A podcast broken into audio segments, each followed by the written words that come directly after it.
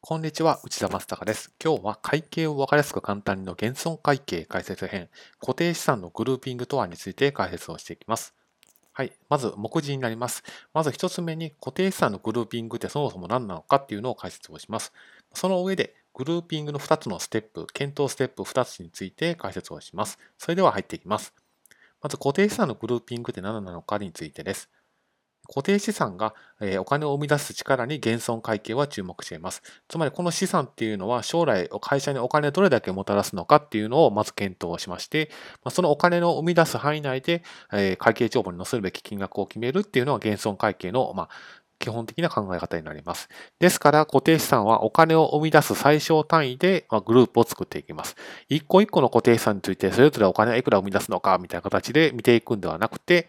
お金をこの生み出すグループみたいなのをまず見つけます。そのグループ単位で減損会計を検討していきます。ですので、このグループ単位で減損会計を検討するっていうのはグルーピングというふうになります。つまりお金を生み出す最小単位はどれですかっていうのを固定資産をチェックしていって、まあ、決めていく、見つけていくと、こんな感じになります。ですので、こんな感じで固定資産がいろいろあったとします。で、この赤色同士で、お金を生み出している。青色同士でお金を生み出している。緑色同士でお金を生み出しているというような状況があると、それぞれグループ A、グループ B、グループ C というふうにグループしていって、ま、この単位で減損会計を検討していくと。こういうふうに考えていきます。これが減損固定資産の、グルーピングという考え方になります。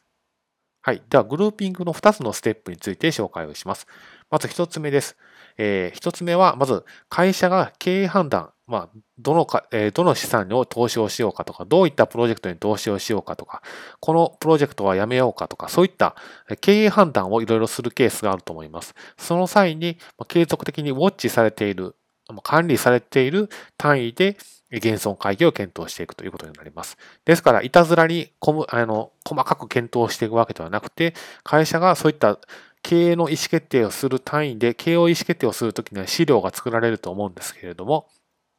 その資料で分けられている、分けられている、その資料で分けられている単位で、えーと、グルーピングをしていくというのが一つ目の考え方です。ですから、会社では経営に生かすために業績資料が日々作られていますと。ですから、経営管理でそういった資料が作られていると思うので、その資料で分けられているグループの単位を調べると。これが減損会計のあのグルーピングの検討ステップの一つ目になります。経営判断で使う資料の単位、固定資産のグループの単位で検討をしていきましょうというのが一つ目になります。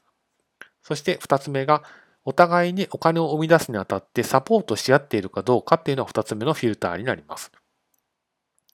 例えば固定資産と固定資産 B、A と B がお互いにサポートし合ってお金を生み出しているんだったら一つのグループと見ますよというのが考え方です。つまり、サポートし合っていない最小単位がグルーピングの一番小さいこの一つのグループと、そういうふうに考えます。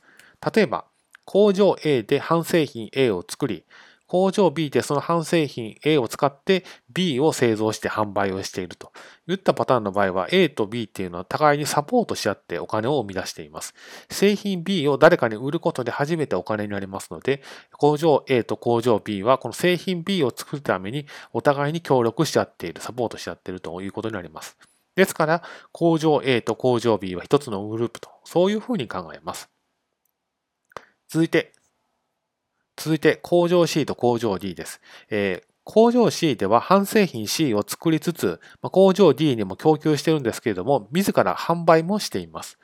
そして工場 D ではその半製品 C を使って工場、えー、製品 D を作って販売をしていると。つまり部分的にサポートをしているんですけれども、工場 C 単位でお金も生み出しています。ですから、完全にサポートし合っているわけではないので、工場 C と工場 D は別々のグループとしてグルーピングをしていくと。こういうふうに考えていきます。以上がグルーピングの2つのステップになります。以上です。今後もこの動画では難しい会計を分かりやすく簡単に解説した動画を更新していく予定です。もしご関心がございましたら励みになりますので、チャンネル登録をしてみてください。ご清聴ありがとうございました。